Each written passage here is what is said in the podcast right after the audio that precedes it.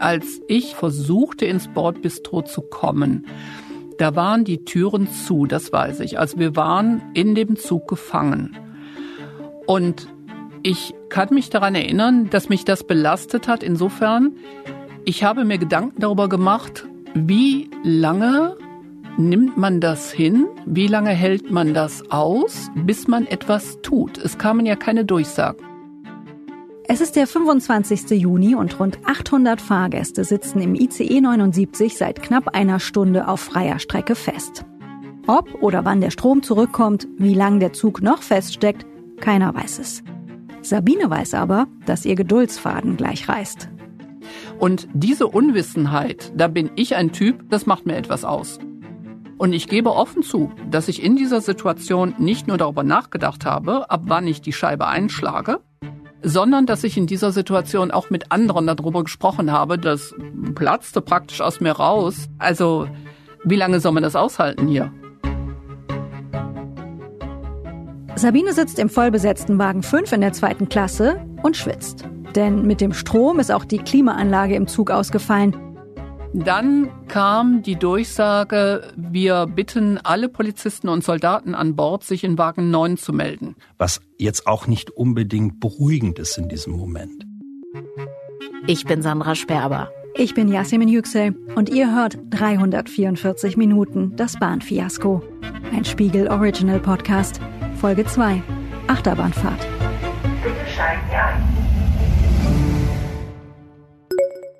16.24 Uhr. Mehrere im Zug anwesende Polizisten und Soldaten der Bundeswehr haben sich dem Zugpersonal unterstützend angeboten. Die Lage im Zug ist sehr angespannt und durch das Zugbegleitpersonal nicht mehr beherrschbar. VL Leipzig. Wir sehen ja da eine sehr verzweifelte Meldung der Verkehrsleitung Leipzig, die man auch als Aufforderung an die Fokus-Leitstelle lesen kann. Jetzt kommt mal in die Gänge, Jungs. Das ist mein Kollege Serafin Reiber, unser Bahnerklärer, den ihr schon aus Folge 1 kennt. Und falls ihr die noch nicht gehört habt, dann holt das jetzt besser nach. Serafin hat die internen Protokolle ausgewertet und weiß, den Verantwortlichen läuft die Zeit weg. Denn innerhalb von 120 Minuten muss ein liegen gebliebener Zug runter von der Strecke. Das ist zumindest die interne Vorgabe der Deutschen Bahn. Es wird eng. Im Zug ist die Stimmung vorsichtig gesagt mies, denn die Ansage bzw. die Suche nach Soldaten und Polizisten hat nicht gerade für mehr Gelassenheit gesorgt. Es war erstmal ungewöhnlich, ich habe das noch nie erlebt, äh, trotz vieler Zugfahrten. Ja, es war schon skurril. Hab halt gemerkt, dass das Zugpersonal da in einer absoluten Ausnahmesituation irgendwie war, also nicht nur für mich, sondern so eine Aussage macht man ja dann auch nicht irgendwie aus Jux und Dollerei. Nee, wohl eher aus Überforderung und um den rund 800 Menschen im Zug besser helfen zu können. Denn das Zugpersonal ist zwar für alle möglichen Notfälle ausgebildet, theoretisch zumindest, aber in so einer Lage hat es schon rein rechnerisch ein Problem. An Bord eines ICEs gibt es meist einen Zugchef und ein bis zwei weitere Kundenbetreuer, plus die Mitarbeiter des Bordbistros.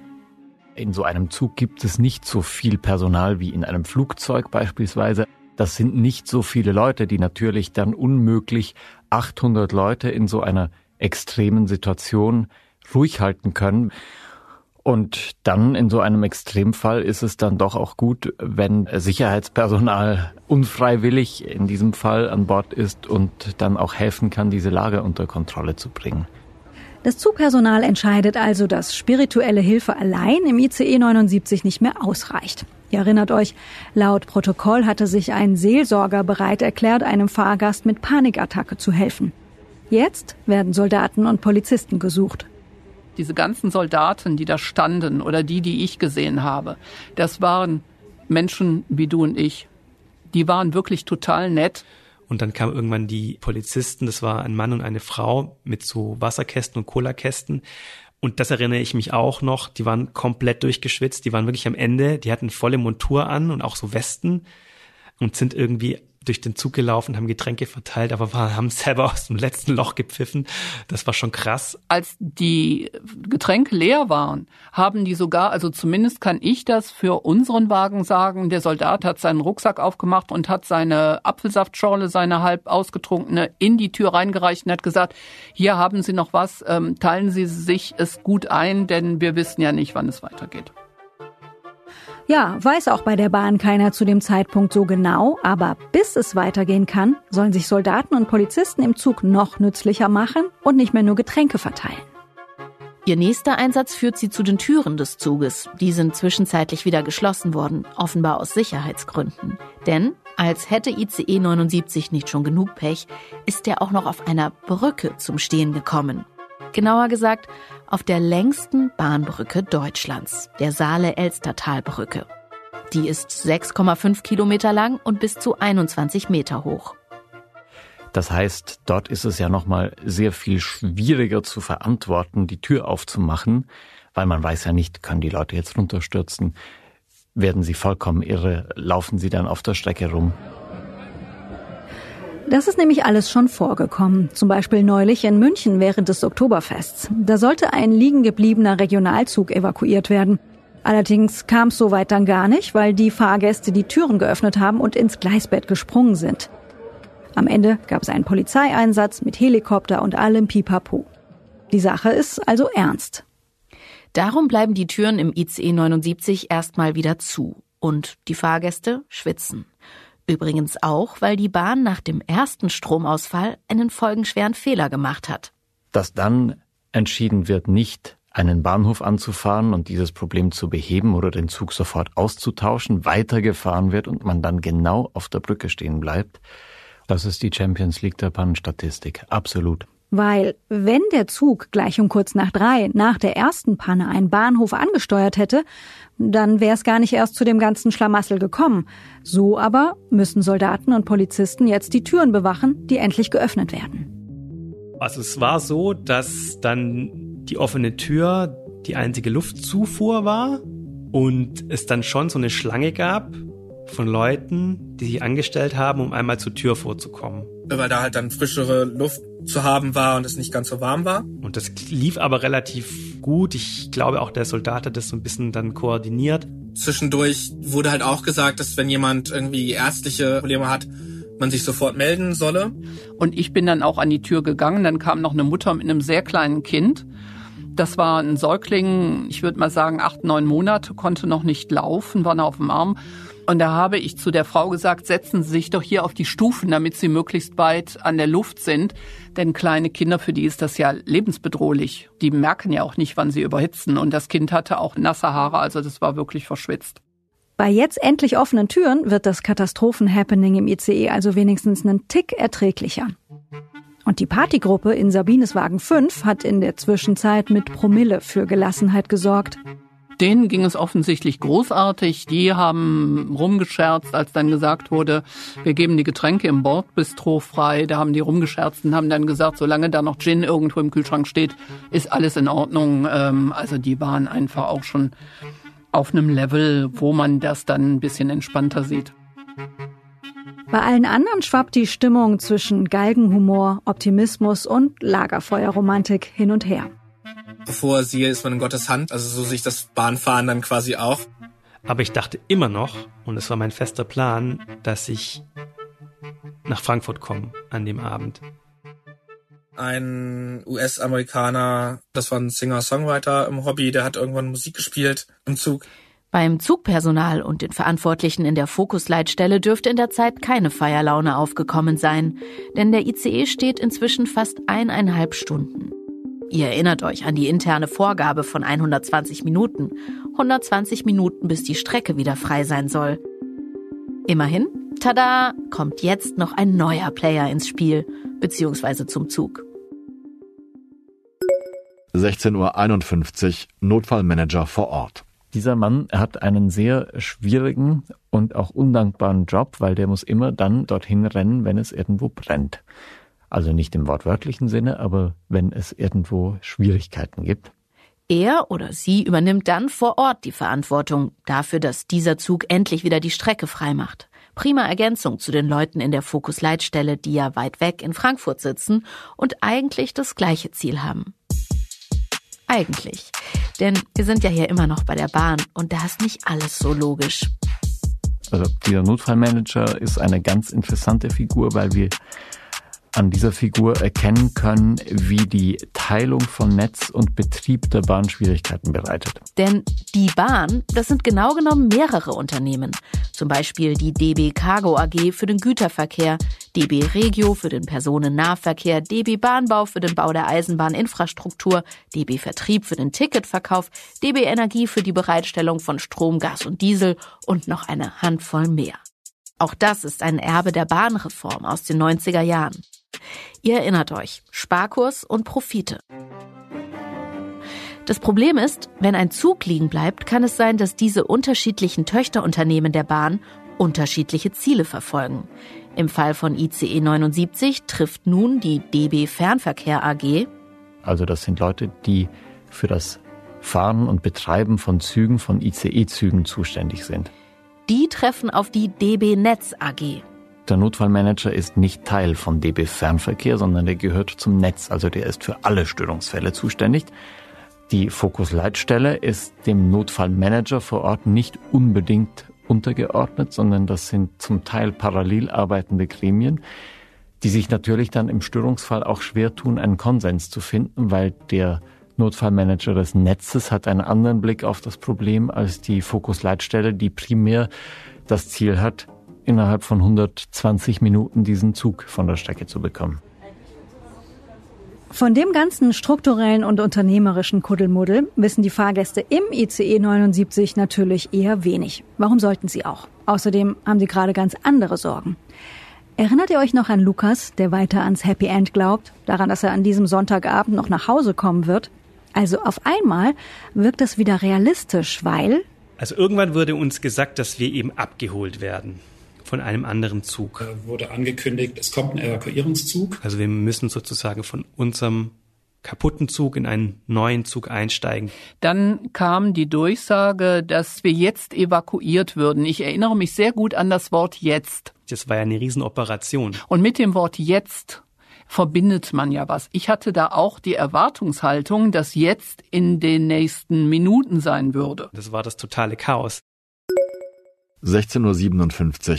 Stege zur Evakuierung im Zug bereits aufgebaut. Kurz vor 17 Uhr klingt's im Bahnprotokoll also so, als würde es gleich losgehen. Aussteigen, umsteigen, weiterfahren, endlich ankommen, geschafft.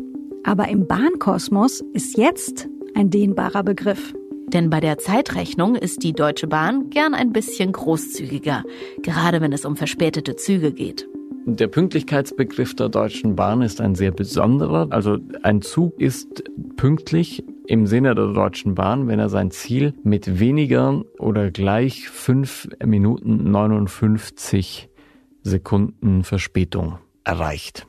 Also ein Beispiel, wir verabreden uns jetzt für 10.30 Uhr und ich komme dann um 10.35 Uhr 59 hier reingestürmt, dann bin ich für die Deutsche Bahn noch pünktlich.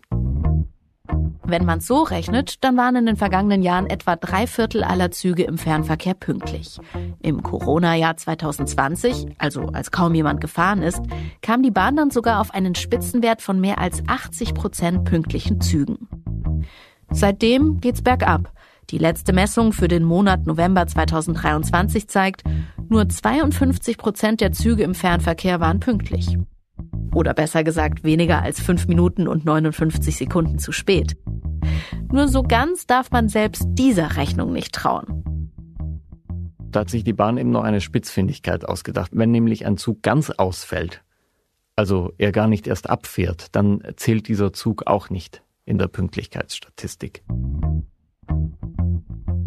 Schlauer Schachzug, vor allem wenn man weiß, dass pünktliche Züge vielen Führungskräften der Bahn einen Geldsegen beschert haben.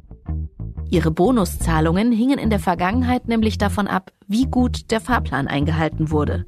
Nachdem es mit der Pünktlichkeit seit Corona immer weiter bergab ging, hat die Bahn ihre Erfolgsprämien dieses Jahr übrigens unabhängig davon ausgezahlt. Wäre ja sonst auch schlecht für die Boni. Und das hat sich für den aktuellen Bahnchef, Richard Lutz heißt er, ausgezahlt. Richard Lutz hat 2022 mit Grundgehalt und Bonus zusammen 2,24 Millionen Euro von seinem Unternehmen bekommen. Vielleicht ganz gut, dass die Fahrgäste im ICE 79 in ihrer akuten Lage nicht an Euros denken, sondern Minuten zählen. Ja, dann hieß es warten. Wir warteten und warteten und nichts passierte. Da hat man gedacht, okay, wenn angesagt wird, jetzt kommt ein Evakuierungszug, dann ist der in zehn Minuten da und wir gehen dann da über die bereitgelegten Brücken in den anderen Zug. Und wir standen dann aber sicher noch mal anderthalb Stunden, bevor dann der Zug wirklich da, also der uns evakuierende Zug neben uns einfahren konnte. 17.36 Uhr. ICE 786 wird in Kürze zur Evakuierung rangeführt. Für die Fahrgäste im Grunde genommen also eine sehr gute Nachricht. Allerdings müssen wegen des ankommenden Zuges erstmal wieder alle Türen geschlossen werden. Doch keine gute Nachricht. Das war schon mal was, was ich überhaupt nicht nachvollziehen konnte, weil die Türen waren ja zur Brüstung von der Brücke geöffnet. Das Gleis war ja auf der anderen Seite. Warum müssen die Türen da geschlossen werden, wenn auf der anderen Seite der Zug auffährt? Also das war was, was ich nicht nachvollziehen konnte.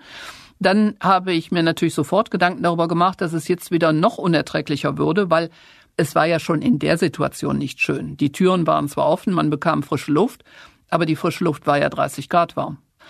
Und dann saßen wir da und warteten. Ein deutscher Bahnsprecher hat uns das mit den geschlossenen Türen übrigens erklärt. Da geht es um Sicherheitsgründe.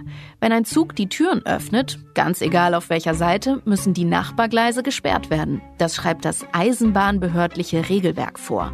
Bei offenen Türen hätte der Evakuierungszug also gar nicht ranfahren dürfen.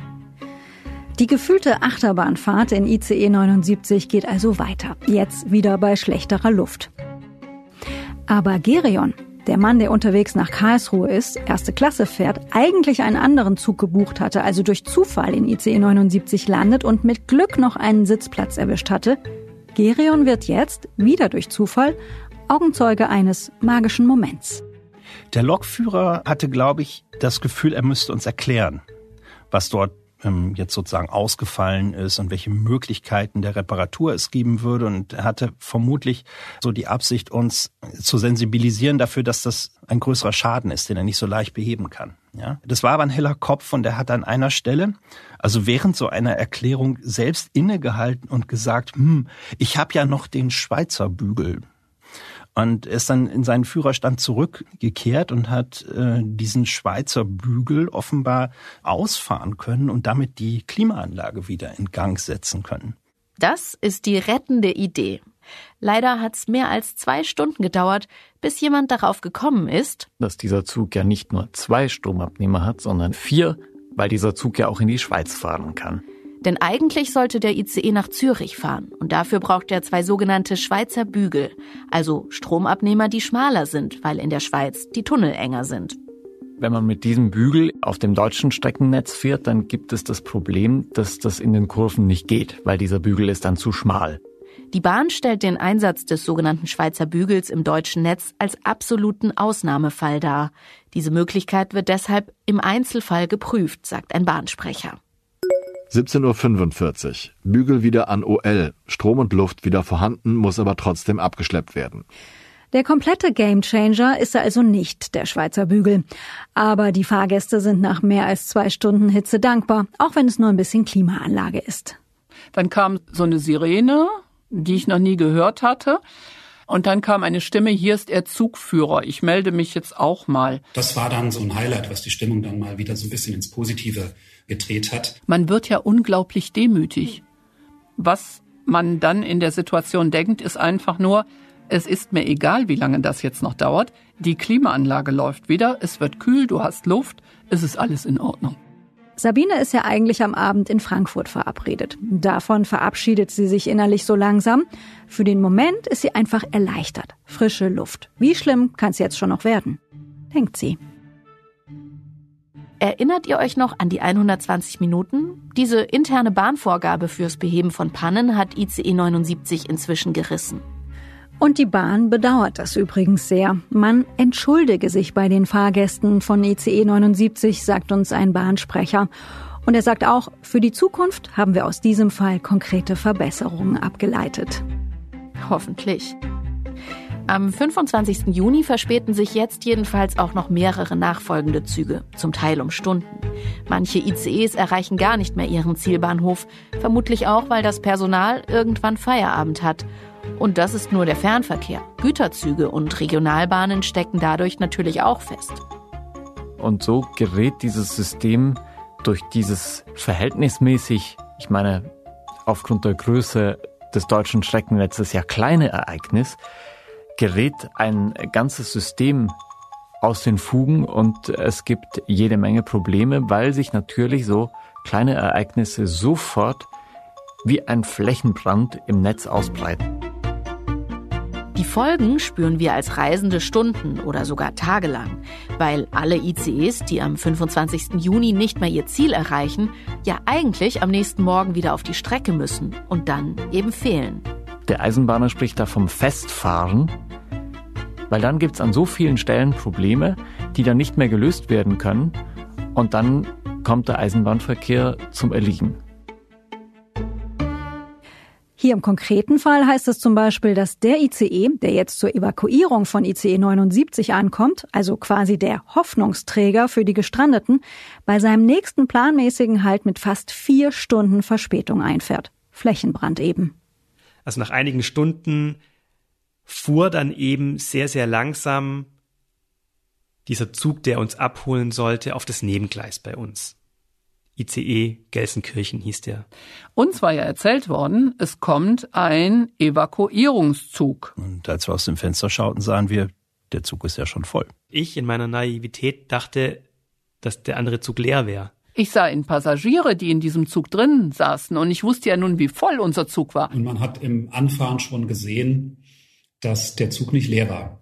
Klar, an diesem Tag hatte die Bahn, selbst für Bahnverhältnisse, viel Pech.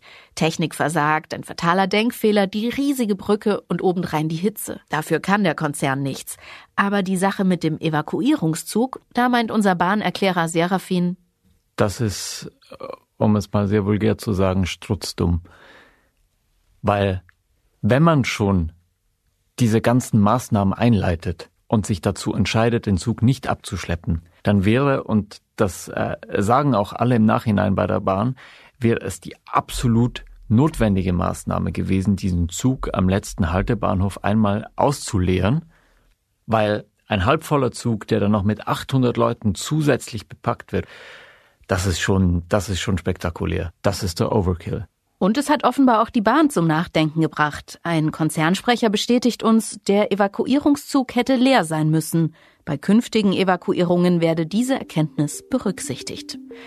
Am 25. Juni entscheidet sich die Fokusleitstelle aber für den halbvollen Evakuierungszug und gegen einen unangenehmen Schritt, nämlich die Fahrgäste aus diesem Zug vorher aussteigen zu lassen. Das hieße nämlich noch mehr gestrandete Passagiere, dazu das Gemecker, hunderte Fahrgastrechteformulare, Fahrpreiserstattungen und so weiter.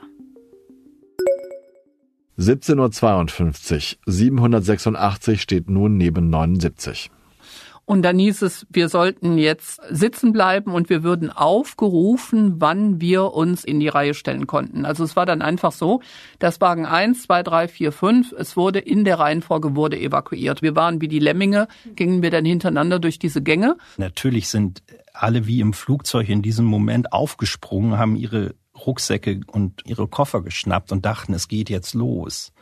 Tatsächlich hat das, was wir dann an Evakuierung gesehen haben, gefühlt mehr als eine Stunde gedauert und da war nur die Hälfte des Zugs sozusagen entleert danach. Und das war dann auch noch mal so ein Moment, da ich ja die ganze Zeit getwittert hatte, dachte ich, ich filme jetzt mal, wie wir den Zug wechseln und habe dann mein Handy gezuckt und habe die Kamera eingeschaltet und filmte und habe dadurch zufälligerweise mitgefilmt, wie der Zugbegleiter, der vorne am Ausgang stand, dann sagte so, ich kann jetzt noch zehn Leute rüberlassen. So, jetzt geht's nochmal kommen nochmal zehn Reisende, können jetzt noch mit. Während Sabine und die anderen Fahrgäste jetzt um ihren Platz im Evakuierungszug bangen, bahnt sich am Infopoint im Erfurter Hauptbahnhof schon die nächste Eskalation an. Höhenangst, Hotelgutscheine und eine Ansage Kinder und Frauen zuerst. Das hört ihr in der nächsten Folge von 344 Minuten, das Bahnfiasko. Was wir aber gleich schon wissen wollen, wie sind eure Erfahrungen mit der Bahn? Wenn ihr sagt, das, was die Leute im ICE 79 erlebt haben, das ist ja noch gar nichts gegen meine Zuggeschichte, dann erzählt uns gerne davon in einer Sprachnachricht. Oder wenn ihr noch Fragen habt zum System Bahn, warum da was wie schief läuft oder was ihr schon immer mal verstehen wolltet in Sachen Bahn, dann meldet euch auch gern bei uns. Wir wollen das nämlich alles in einer Bonusfolge von 344 Minuten besprechen. Eure Sprachnachrichten könnt ihr uns per WhatsApp an 040 380 80 400 schicken oder per Mail an podcast.spiegel.de. Die Kontaktdaten schreiben wir auch nochmal in die Show Notes. Die nächste Folge von 344 Minuten erscheint kommenden Samstag. Überall dort, wo ihr eure Podcasts am liebsten hört. Wenn ihr keine Folge verpassen wollt, dann abonniert 344 Minuten und mit Spiegel Plus gibt es die nächste Folge schon eine Woche früher. Loggt euch dafür auf spiegel.de ein oder holt euch ein Spiegel Plus Probeabo für nur einen Euro für die ersten vier Wochen. Mehr dazu erfahrt ihr unter spiegel.de slash abonnieren. Und wenn ihr jetzt noch mehr spannende Geschichten hören wollt, empfehlen wir euch die anderen Spiegel Original Serien hier in diesem Kanal. Zum Beispiel Kryptoguru über den unglaublichen Aufstieg und Absturz von Sam Bankman-Fried. Der ist mit einer Kryptobörse innerhalb kürzester Zeit zum Milliardär geworden und dann im Knast gelandet. Oder Operation Nord Stream. In der Podcast-Serie rekonstruieren wir, wie die Sprengung der Ostsee-Pipelines gelaufen sein könnte. 344 Minuten, das Bahnfiasko, ist ein Spiegel Original Podcast von Serafin Reiber, von mir, Sandra Sperber und von mir, Yasemin Yüksel. Fact-Checking, Peter Lakemeyer. Executive Producer, Ode Reismann und Janis Schakarian. Sounddesign und Audioproduktion, Philipp Fackler. Line-Producerinnen Ruth Lampen und Charlotte Meyer-Hamme.